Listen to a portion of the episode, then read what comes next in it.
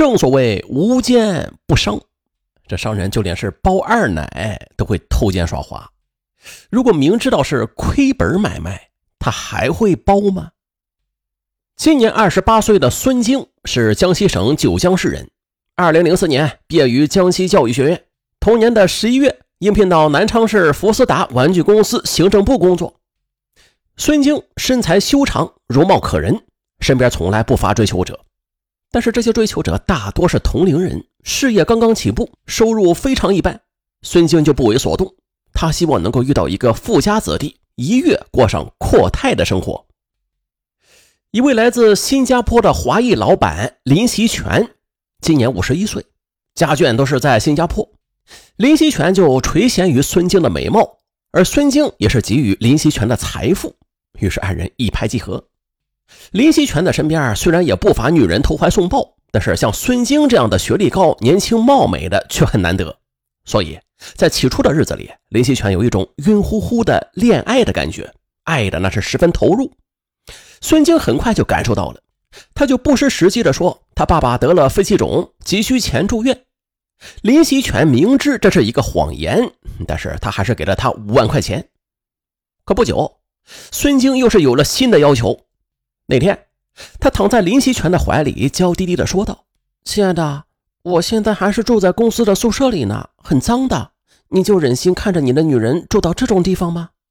林希全说：“哎呦，你刚到公司不久呢，如果不住宿舍的话，恐怕别人会说闲话呀。”孙京就撒娇：“我不管，我就要住在外面，这样我们就再也不用到宾馆开房间了，省得提心吊胆的。”林希全也只得答应。呃，行吧，我替你解决吧。不久，他就给他在湖滨路租了一套精装修的二居室。孙静见此很高兴，搂着林希全不停的亲吻，而林希全也感到了莫大的满足。他这样的男人啊，信奉的是金钱哲学。他认为，爱一个人就应该给他所爱的人物质上的满足，这是吧？他的公司啊，是个靠贴牌的生产型的企业。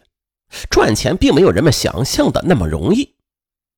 这天，一番亲热之后，孙清对林希全说：“亲爱的，我昨天在报纸上看到一个楼盘广告，我看着挺好的。”有林希全一听，心里一惊，忙问：“你相中了哪里的房子？”孙清立刻来了劲儿：“就是世纪豪庭开盘了，我看着不错，真的好想有一套啊！”接着，他就从包里拿出一份报纸来。林希全看到上面的价格都在每平米九千八百元以上，而且全是一百四十平米以上的大户型，买一套至少也需要一百四十万。如果再加上装修以及电器家具，恐怕得二百万之巨。嚯，这对林希全来说绝对不是一个小数目啊！看罢，他的心里就滋生出一股强烈的反感来。他认为，女人嘛，贪点财倒无所谓啊，只是他的胃口太大了点吧。作为一个商人，林希全他很自然的就要衡量一下这笔投资是否合算。很快，他的心里就算了一笔账：包养一个女人自然是要花钱的，但是如果代价太大，那就得不偿失了。用这么大的一笔钱找女人，可以找好几个呢。不过，他对孙静确实难以舍弃，所以他决定再花点钱，好拴住她的心。二零零五年九月。林希全把孙兴带到香港，为他买了一条两万八千八百八十八元港币的铂金项链，一颗三万一千二百元港币的钻戒和两万多港币的时尚服饰。回到南昌之后，他又是花了十五万给他买了一辆马自达轿车。他想，自己现在已经对得起他了，他应该满足了。然而他想错了，仅仅两个月不到，孙兴又是旧话重提。林希全就搪塞他：“呃，我也在考虑为你买一套房子呢。不过现在南昌的房价是节节攀升，很贵啊。我们再等一段时间吧。”听到这话，孙晶不高兴了：“切，你还口口声声说爱我呢，全是假的。”林希全苦口婆心地说：“哪有这事儿啊？你也知道，我是靠贴牌生产的，赚一点加工费而已。而且买家总是把价格压得很低啊。”现在的人力和原材料价格都在攀升着，利润也是越来越低。呃，等我情况好一点再给你买，行吗？可孙晶却蛮横的说道：“我才不管那些呢！现在公司上下都知道我是你的二奶，都鄙视我，还以为我在你这里得到了什么呢？其实哪里知道你就这么打发我呀！我可真是冤呐！我这么年纪轻轻的就跟了你，我图个啥呀？哎，你林希全见他哭了，急的是手足无措，赶紧上前搂住他，不停的劝慰。可是孙晶却越哭越带劲儿，最后他干脆说：“你要是养不起我，那你就别养啊，你就守着你的钱过吧，我再也不来了。”说罢就摔门而去。孙晶的贪得无厌和绝情离去，使得林习全对他是厌恶至极，曾经的好感也是荡然无存了。想到自己已经在他身上花了几十万，却得到这样的结果，这样的赔本买卖他还是第一次碰到呢。这个好色而精于算计的男人，他怎么甘心自认倒霉啊？或者是怎么甘心放弃这到手的尤物啊？呃怎么办呢？他飞快地运转着脑筋，很快，在商场上摸爬滚打了几十年的他，就想出了一个深度阴谋。啥呀？二零零六年一月的一天，孙晶接到林希全的电话，要他马上跟他去一个地方。孙晶坐上林习全的雅阁车，车子直奔位于南昌东湖区的世纪嘉豪小区，在一幢楼前上了电梯。来到十一楼的一个门前，林希全将一把钥匙递给了孙晶。此时的孙晶已经意识到将要发生什么了，他哆嗦着打开了大门，只见眼前一亮，一个宽敞而豪华的客厅映入眼帘，他感觉到一阵幸福的眩晕，不由自主的就倒在了林希全的怀里。天哪，这是一套建筑面积高达一百七十六平米的四卧两厅两卫的错层豪宅。全部是精装修了，家用电器那是一应俱全。孙晶颤抖着问：“这这是我的吗？这这真的是我的？”林希全却一言不发的从包里掏出了一个褐色的房产证，递给了孙晶。孙晶打开之后，激动的几乎要晕厥了。那上边赫然写着他的名字。林希全则拥着他说：“我知道你很喜欢这个房子。”我曾经犹豫过，但是我也想通了啊！即便是我有困难吧，但是和得到你相比，那又算得了什么呀？那一刻，孙静感到自己是这世界上最幸福的女人。她彻底被这个豪宅征服了，她越来越不想上班，因而就更加自视与林希全的这层关系，在公司里那是飞扬跋扈，得罪了不少人。不久，林希全就劝他辞职，孙晶当然也很乐意。回到豪宅的孙晶无所事事，整天不是美容就是练瑜伽。林希全的事情他从来就不过问，更是不愿意打听公司发生的任何事情。这样的幸福生活一直是持续到了三年之后，也就是二零零九年的六月。这天，林希全突然对孙晶说要带他到瑞士去旅游，他非常兴奋。此前，他曾经多次向林希全提出要带他去欧洲玩。但是林希全却一直推脱说没空。在瑞士的那些日子里，他们先后浏览了洛桑、伯尔尼、卢塞恩和日内瓦。在这个被誉为是欧洲花园的国度，他们忘记了时间，也忘记了自己。六月二十五日是离开瑞士的最后一天。傍晚时分，他们一起到湖边漫步，这是苏黎世最妩媚的时刻。林希全就低声问孙静。你想到欧洲旅游，但是你知道为什么我偏偏选中的是瑞士啊？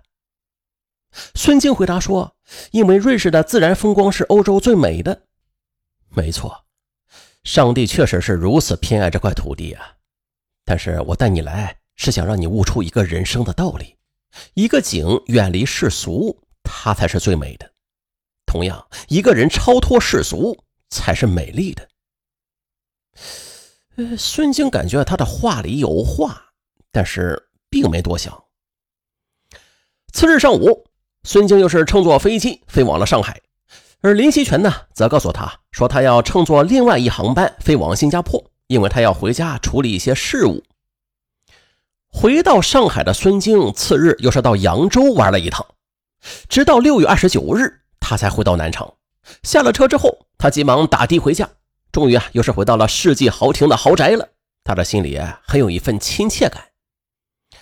掏出钥匙开门，他却发现他怎么也打不开。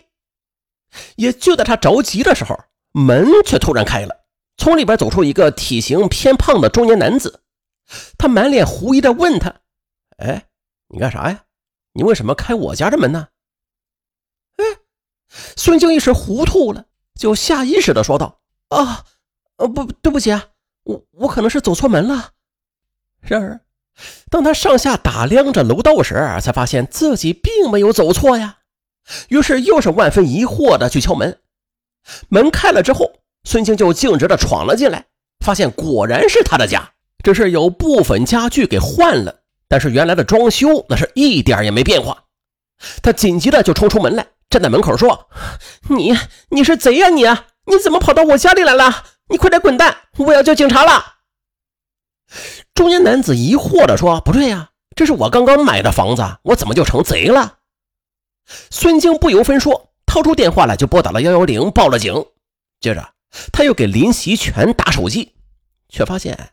林希全居然手机关了机，于是又给林希全的公司打电话，可随后他却听到听筒里传来这样的声音：“您拨打的电话是空号，请查询后再拨。”孙晶预感到什么了，但是他不愿意相信这是真的，他颓然的就坐在豪宅面前，一言不发的等待着警察的到来。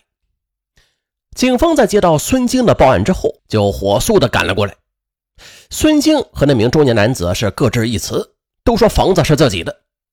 警察让各自拿出证据来，孙静就来到主卧室，却发现那个壁橱啊已经是别人的衣物了，他根本就找不到房产证。我刚刚从欧洲回来，肯定是他趁我不在家的时候强占了我的房子，又把我的房产证给转移了。中年男子则说：“这套房子是我在六月二十四日购买过户的。”房主是南昌市某玩具公司的老板林习全先生。据说林老板的公司已经是破产了，他要回国，所以就出售了他的这套房产。说着，他从屋里就取出来一套文件资料。他翻开了房产证，上面赫然写着是他的名字。他接着又是拿出一份购房合同来，在合同上，孙静则惊骇地看到了合同的买方签名，竟然是林习全。此外，对方还出示了一份文件，文件显示这次交易是南昌市通达律师事务所律师陈飞华全权代理的。孙静这才有些明白了，这些交易的日期正是他和林习全在瑞士旅游时发生的，这显然是一个蓄谋已久的阴谋。然而，孙静还是不愿意相信这一切是真的，在他的强烈要求之下。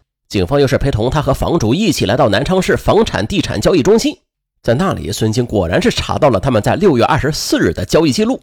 接着，他又是查到了一个更让他惊骇的登记：世纪豪庭当初的户主竟然是林习全。